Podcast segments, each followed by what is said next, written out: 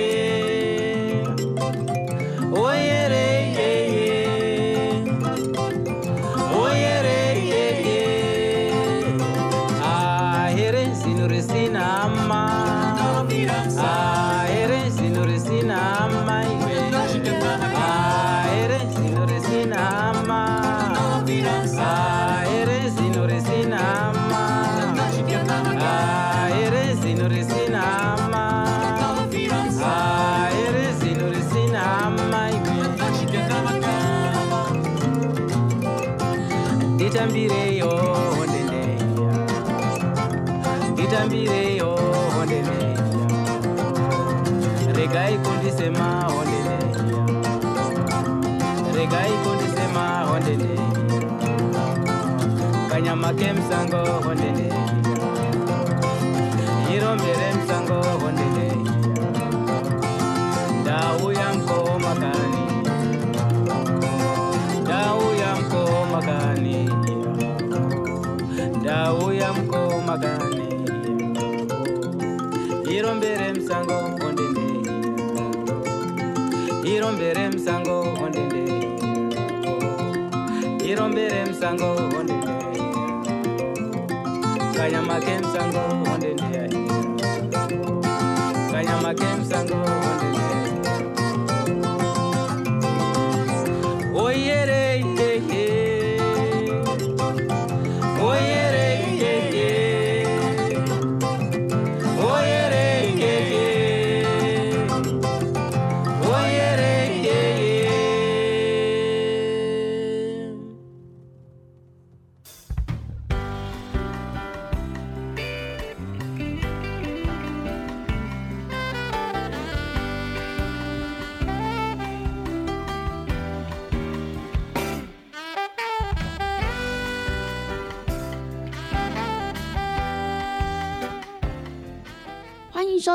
成功广播电台 AM 九三六。现在为您进行的节目是《台湾公等呀》，我是今天的主持人美丸。在我们的节目当中呢，您可以收听到许多关于电影相关的资讯。包含呢即将要上映的电影资讯，还有呢就是一些经典电影的回顾，以及呢一些主题性的电影，通通呢都可以在台湾公等亚的节目当中来收听得到哦。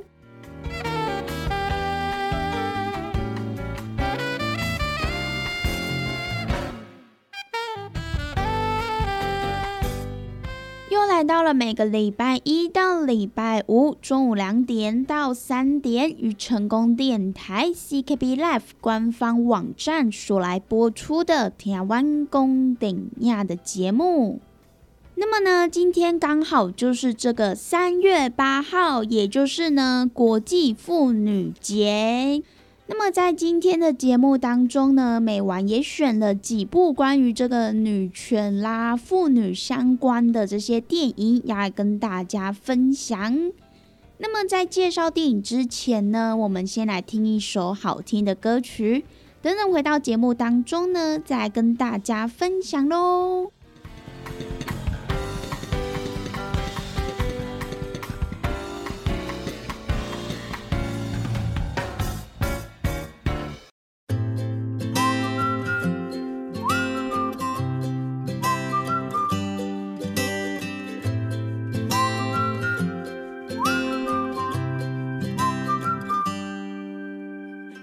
Every day at twilight,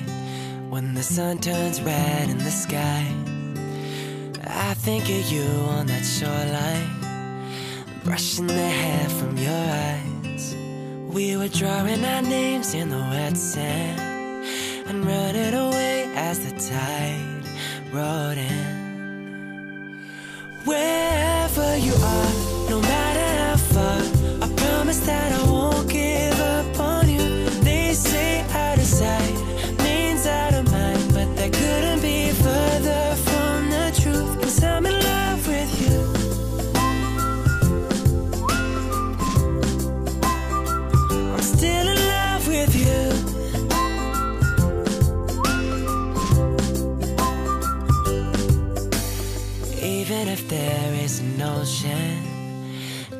your heart from mine, that doesn't mean I'm not thinking about you all the time. I'm counting the days till I see you, and somewhere I know that you are too.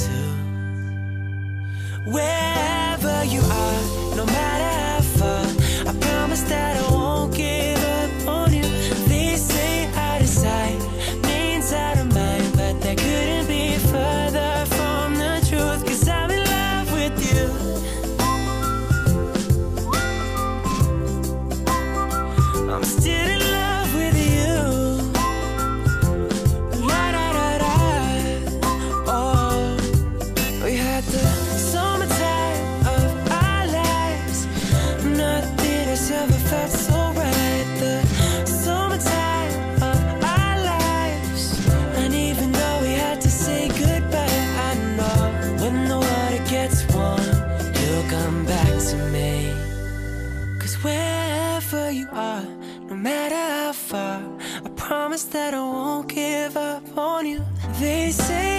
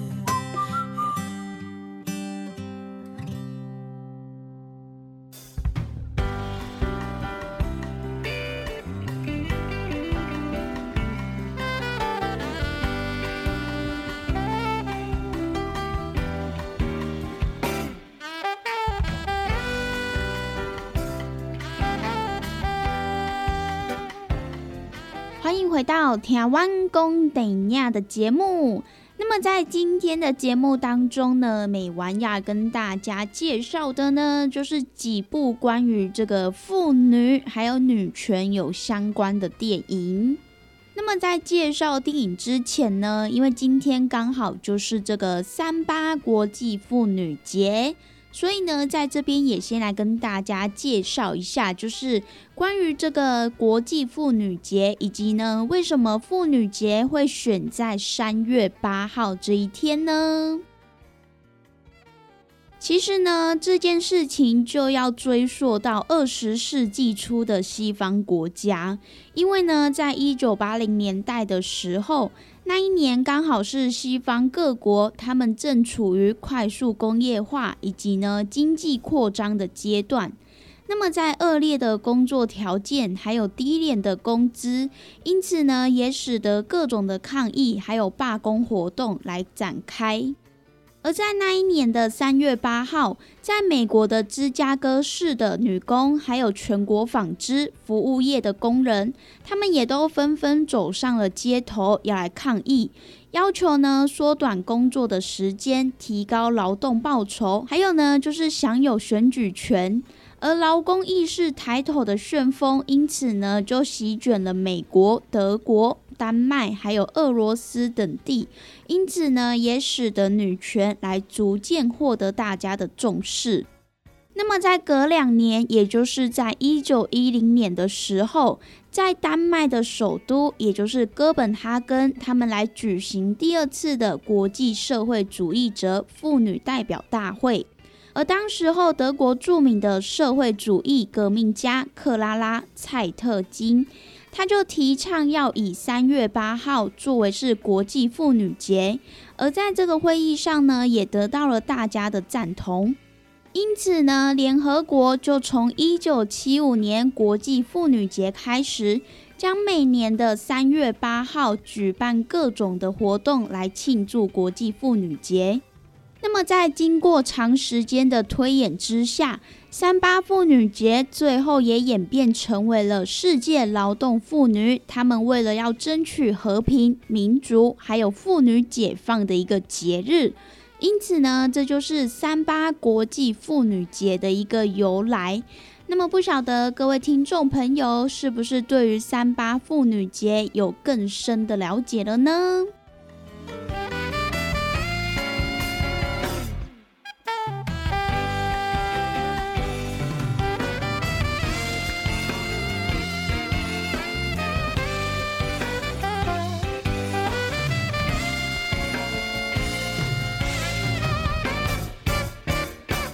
在跟大家介绍完关于三八国际妇女节的这个小故事、小由来之后呢，今天美完也要在节目当中来跟大家分享几部，就是有关于这个女权啦、妇女相关等等的这些电影。那么，首先要先来跟大家介绍的第一部呢，它就是在二零一七年的时候所来上映的《关键少数》。那么这一部电影，它就是由穿着 Prada 的恶魔以及呢少年拍的奇幻漂流这两部电影的发行团队，他们所来改编不为人知的真实故事。那么这个真实故事呢，就是将美国太空科技一举送上了世界之王宝座当中的三位黑人女性幕后推手。其实呢，相信各位听众朋友应该都有听过 NASA 登月的任务，因为呢，其实，在半个世纪以来，大家都知道 NASA 他们登上月球的事情，可是呢，很少人知道，在这个 NASA 登月球的任务的背后，其实呢，就是有一群有色人种的女性计算员，他们来支撑。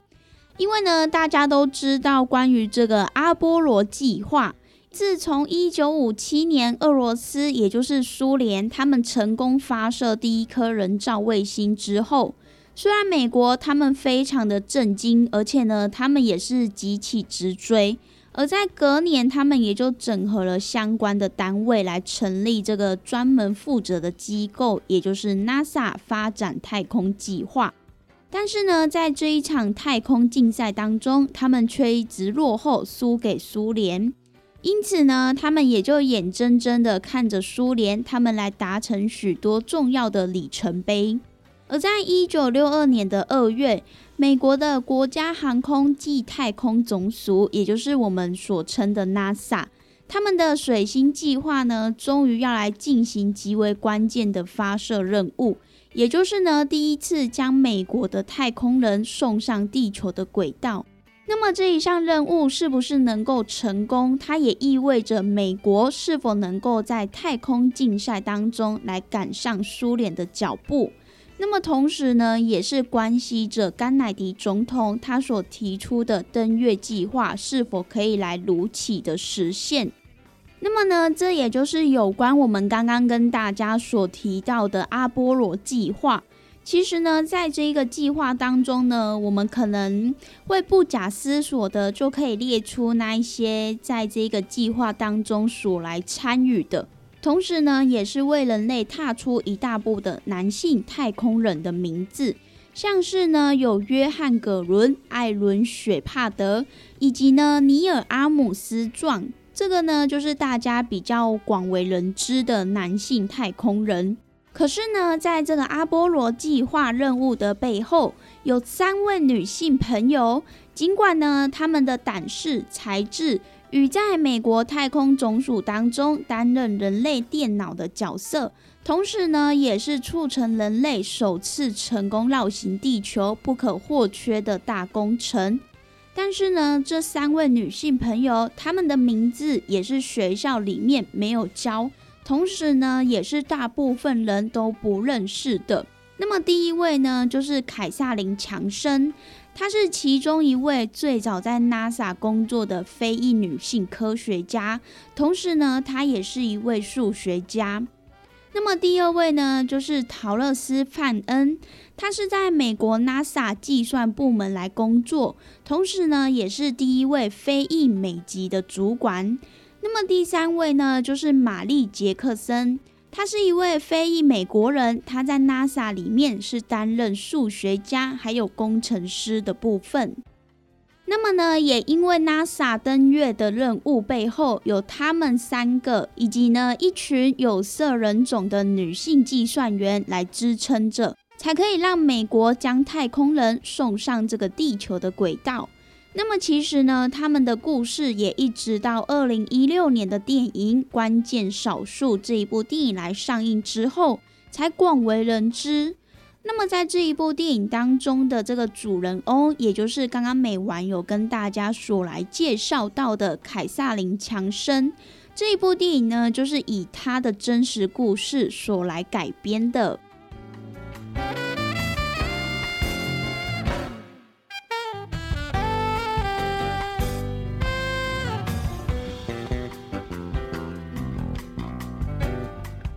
那么这一部电影呢，它就是在描述有一群聪明的女性，她们对于太空发展提供的协助，同时呢，也大大的提升了国家的竞争力。那么，其实，在这一部电影当中啊，可以看到一些就是关于呃历史上重要的一些经典的桥段，还有故事之外。还有呢，一群非裔女性数学家，他们帮助美国太空总署在这个太空的竞赛当中，将他们强劲的对手，也就是苏联政府比下去。那么，除了重现了这一段重要的史实之外，这一部电影呢，也是希望可以透过电影当中的真人真事的故事，让女性还有种族平权的议题可以获得大家发声的一个机会。也是呢，希望可以透过这一部电影，让大家来更重视，以及呢更关注关于这些种族平权的议题。那么这一部电影呢，也是今天美玩要来跟大家推荐的关键少数。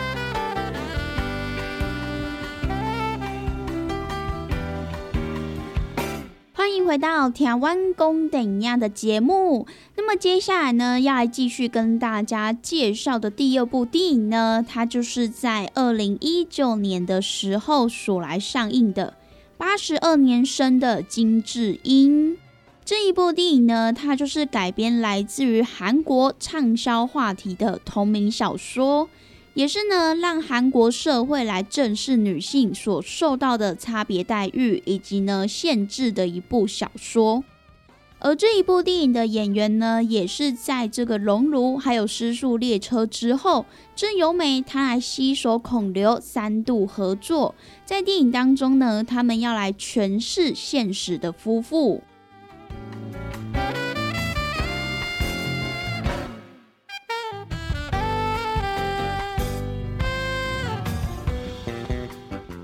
那么，关于八十二年生的金智英这一部电影，刚刚美完又跟大家所提到，它就是改编来自于这个同名小说。那么，其实呢，在当时候这一本书，它也引起了韩国社会的高度争议，并不是说这一本书或是这一部电影，它的故事内容有多么煽动，有多么的精彩，有多么的起伏。事实上，并不是这么一回事。而八十二年生的金智英，它里面的故事是一个非常平凡的。它讲述的呢，就是一位出生于一九八二年，而名为是金智英的女性。她从小到大都是非常的平凡。而金智英这个名字呢，就是韩国女性的菜市场名字，可以说是呢随处可见。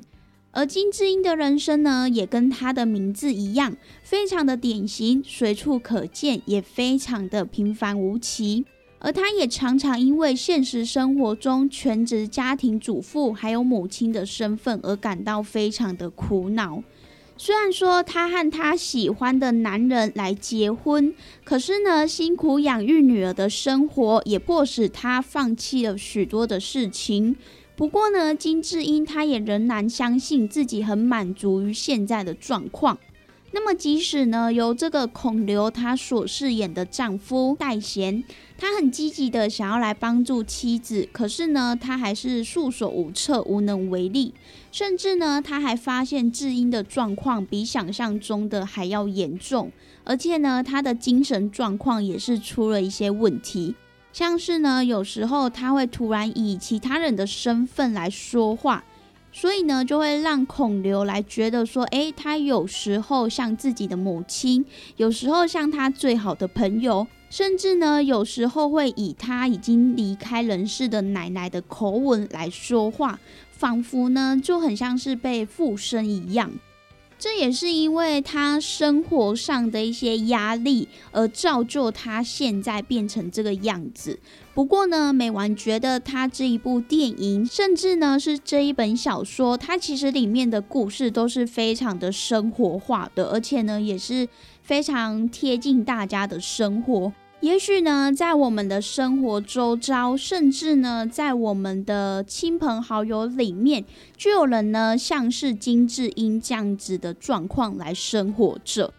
那么呢，其实这一部电影它更让人可以感触的一点，就是在这一部电影当中，也可以看到很多就是关于现今的社会，还有就是一些传统的观念，他们给这些全职妈妈的一些期待吗？也不能说是期待，就是一些刻板印象，还有呢，就是旧有的传统观念。像是呢，第一点就是呢，只要你在养育的过程当中有一点点的缺失，全世界的人呢都会来责怪妈妈。因为在电影当中，以前金智英她还在上班的时候，她的部门里面就有个女主管金组长，而她在生完孩子的一个月之后就重返了这个职场，她的儿子呢都是交给自己的母亲来带。那当然，这么做也是希望公司起码可以认同他的付出不会比男同事少。但是呢，也许他这么想，可是呢，旁人并不会这样子平等的对待他。因为呢，有一次开会的时候，就聊到金组长的孩子，那么他的男性主管呢，就说了一句话：没有妈妈照顾的孩子都很叛逆。那么，即使呢，当时候金组长他也说了，就是外婆将孩子照顾得非常好。可是呢，这一位男主管他仍然说，外婆跟妈妈又不一样，成功有什么用？没有把孩子照顾好，一切就完蛋了。其实呢，从这个男主管的这个谈吐过程当中啊，就可以看得出来，他真的呢是一个非常大男人主义，而且呢，这种。呃，传统观念呐，甚至是刻板印象都非常深根蒂固的一个人。因为其实呢，照顾孩子当然不是说只有妈妈的责任。爸爸呢，他既然都要生下了这个孩子，那么呢，他当然就是男人也是有这个照顾孩子的义务。当然不是说女人生了孩子，女人比较细心，而全盘呢都要交由这个女生来照顾这个孩子，并不是。那么关于第二点呢，其实，在电影当中也能看到，就是呢，急着给出一些解决方案的老公，其实呢，这些老公他们才是猪队友。相信呢，应该有很多当妈妈的人都可以深刻的来感受得到。尤其呢，就是在这个婆媳之间的问题，哇，这个时候呢，老公就扮演着中间人，而且他这个角色呢，就是非常的重要。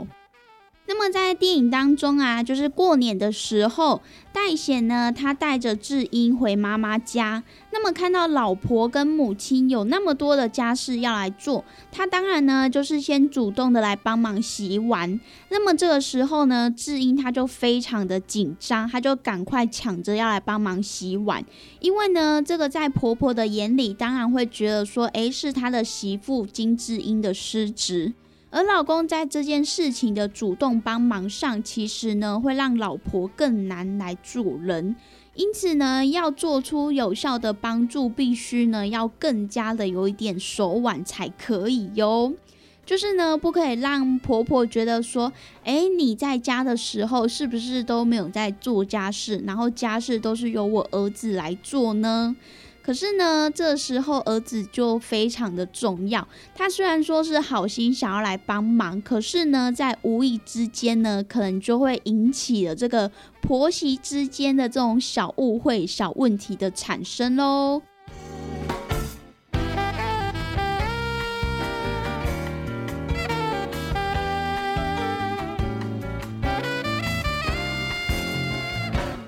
第三点呢，就是在封闭还有压力大的育儿生活里面，很容易呢就会否定自己。其实呢，在电影当中啊，最后智英他也终于去找这个精神科医师的求助。那么呢，其实他在求助的过程当中，他也说出了一段就是。让人家非常心疼的一段自白啦，他就跟医生说：“诶，医生，我觉得我这样子的生活好像也过得还不错，当了某个人的妈妈、某个人的妻子、某个人的媳妇、某个人的好女儿，我觉得我这样子还蛮幸福的。虽然说有时候会觉得自己好像被困住了，可是呢，感觉绕过这道墙之后会有出口。”但是呢，在当我绕出出口的时候，又会遇上另一道墙。而后来呢，我才了解到，其实都是我的错，应该是有人已经找到出口了，但是我没有那一种能力，所以呢，才会跟不上别人。其实呢，他这一段自白应该也是蛮多妇女们的心声。有时候呢，也许我们会觉得说，诶，看着世界一样都是在运转，其他人的生活呢，好像也跟平常一样。所以这个时候，作为妈妈们，她们就会很容易的开始来质疑自己是不是有什么问题。哎，为什么其他人都可以过得好好的？就我自己会过得这么的凄惨，这么的狼狈，是不是我又做错了什么事情？那么这个时候，如果又加上旁人随口一句否定的话，像是呢，哎呀，即使带小孩很累，也偶尔要打扮一下；丈夫早出晚归，工作了一天很累，你偶尔呢也该体谅体谅他，或者是呢要体贴他一下。那么呢，可能旁人无心的一句话，会让妈妈们更加的来嫌弃自己以及否定自己。那么以上三点呢，其实都可以在这一部八十二年生的金智英电影当中来观看得到。那么也许呢，在这一部电影当中，也延伸出更多的一些刻板印象啦、传统观念啦等等的。甚至呢，我们也可以在这一部电影当中来观看得到，做一个全职妈妈呢是多么的不容易，而且呢还要遭受到就是别人的这些歧视或是不平等的对待。那么呢，美完也觉得这一部电影，不管是男生或者是女生，都非常值得去看的一部电影。男生呢，如果看完这一部电影的话，也许呢，你可以更加的来体会到，或者是呢，可以更加的来呃了解到，哎，全职妈妈他们平常都是在做些什么，以及呢，他们内心的想法。同时呢，也是希望这些爸爸或是男性朋友们可以更加的来体谅这些全职妈妈他们的辛苦。那么给女性朋友来观看的话呢，也是希望可以透过这一部电影，让大家可以来，呃，更加的就是为自己去发声。除此之外呢，也是希望大家在顾及家庭的状况之下呢，也别流失了自己哦。那么这一部八十二年生的金智英也推荐给大家喽。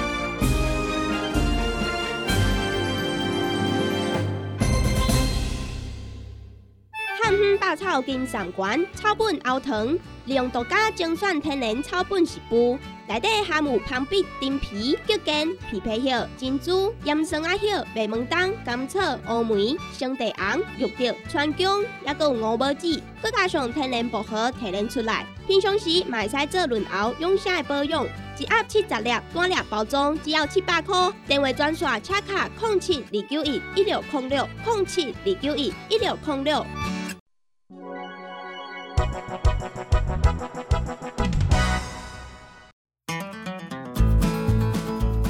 管是做事人、做会人，也是低头族、上班族，行动卡关，就爱来食鸵鸟龟鹿胶囊。内底有龟鹿萃取成分、核桃藤胺、鲨鱼软骨素，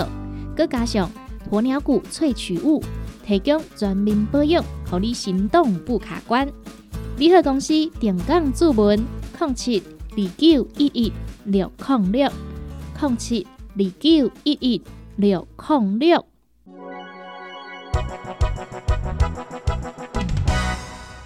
来来来，好打好打，哎哟，够痛的！一只海扇林密路就压起来，风吹过来拢会痛。有一款困扰的朋友，请用通风铃、通风铃，用台湾土白桂花萃取，佮加上甘草、青木规定中药制成，保养要用通风灵，互你袂佮压起来。联合公司定岗主文专线：空七二九一一六空六空七二九一一六空六。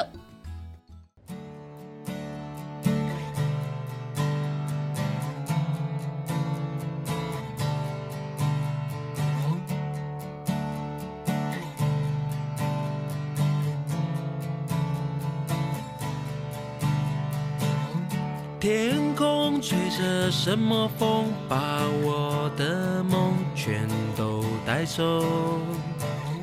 河流悄悄告诉我，有时候别坚持太久。太多的事我不懂，从来未必会有结果。可是我却想做更多，只为了心中的承诺。雨下很快，改变一瞬间，双手摊开，谁还在为自己喝彩？要过得精彩。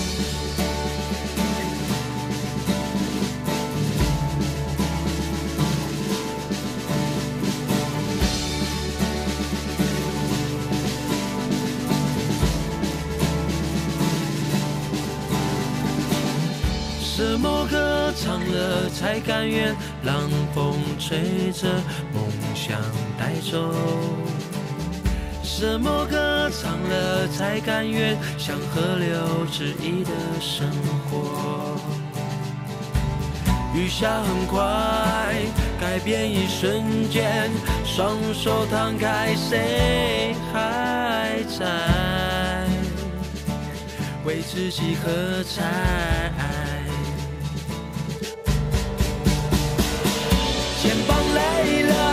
手却还握着，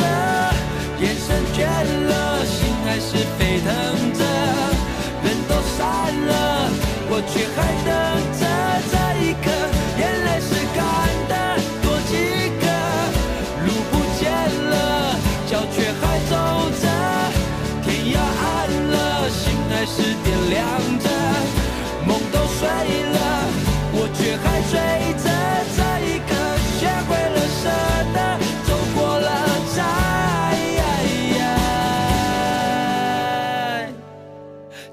明白什么是精彩，要过得精彩。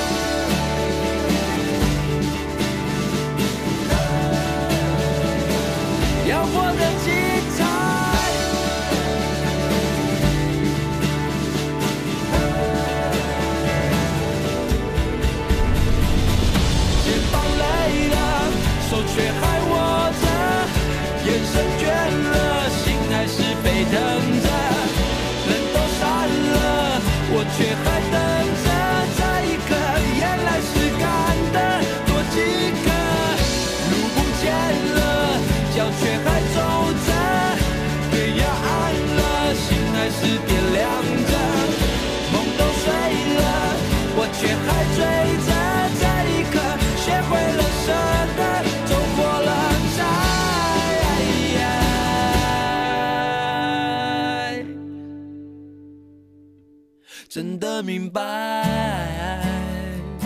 什么是精彩，要过得精彩，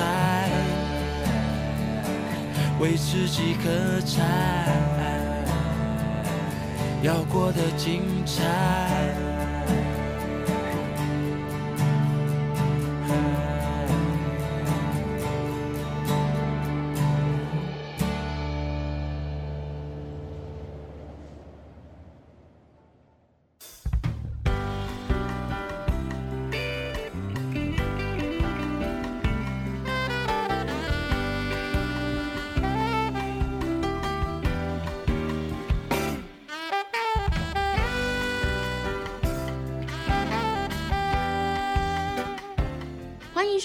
成功广播电台 AM 九三六。现在为您进行的节目是《台湾公等呀》，我是今天的主持人美丸。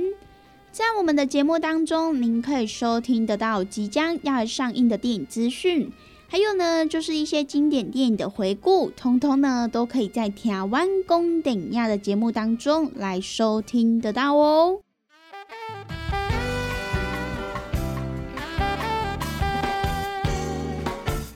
么在上一段的节目当中呢，美完跟大家分享的两部已经呢在之前来上映过的关于这个女权啦、妇女的电影。那么要来继续跟大家分享的这一部电影呢，它就是在上个礼拜的时候，也就是三月五号来上映的，也是呢一部以女性视角要来向全球发声的一部纪录片《女也》。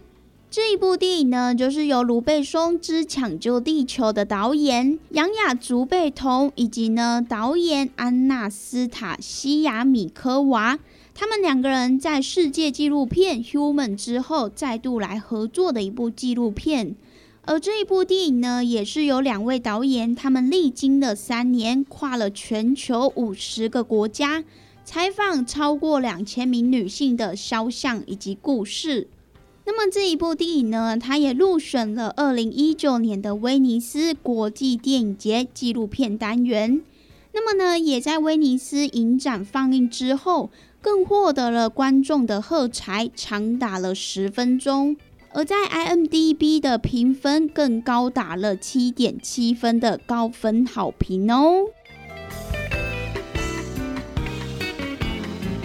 而这一部电影当中呢，它也记录了各个国家女性她们的生命故事，包含呢停止升学的她，还有呢就是被亲生父亲当作是情人的她，以及呢被自己的丈夫泼酸毁容的她。这些最真实的自我揭露，同时呢也是萃集了各国女性她们的生命故事。那么这些生命故事呢，也都是在这个世界上不应该被埋没的声音。那么虽然说这一部电影它是揭露世界各地妇女遭受各种不平等待遇的真实访谈，可是呢，在电影当中真正想要强调的是女性的内在力量以及改变世界的能力。在这个女性声量越来越大的新世界当中。电影的目的呢，不是说只是为了要来争取权利，而是希望说能够找到调和多元性别的解决方案。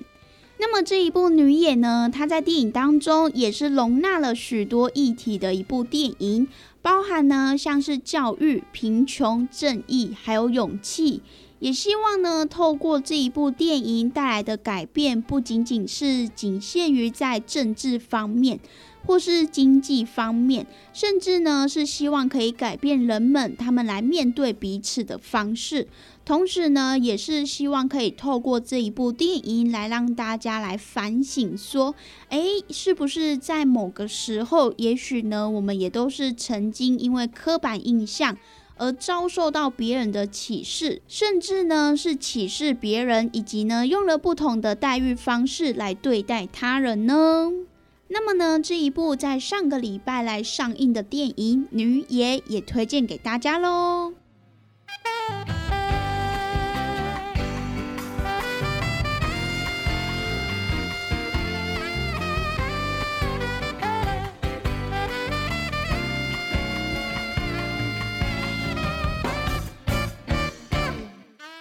以上呢，就是今天美完跟大家分享的有关于几部跟这个女权啦，还有妇女有相关的这个电影。希望呢，透过这些电影可以引起大家的一些关注啦，甚至就是可以好好的尊重他人。那么呢，也希望各位女性朋友一定要好好的来爱自己哦。那么呢，我们今天的节目呢，也在这边告一段落了。希望今天每晚跟大家所介绍的电影，大家都会喜欢哦。那么我们明天同一时间空中再相会喽，拜拜。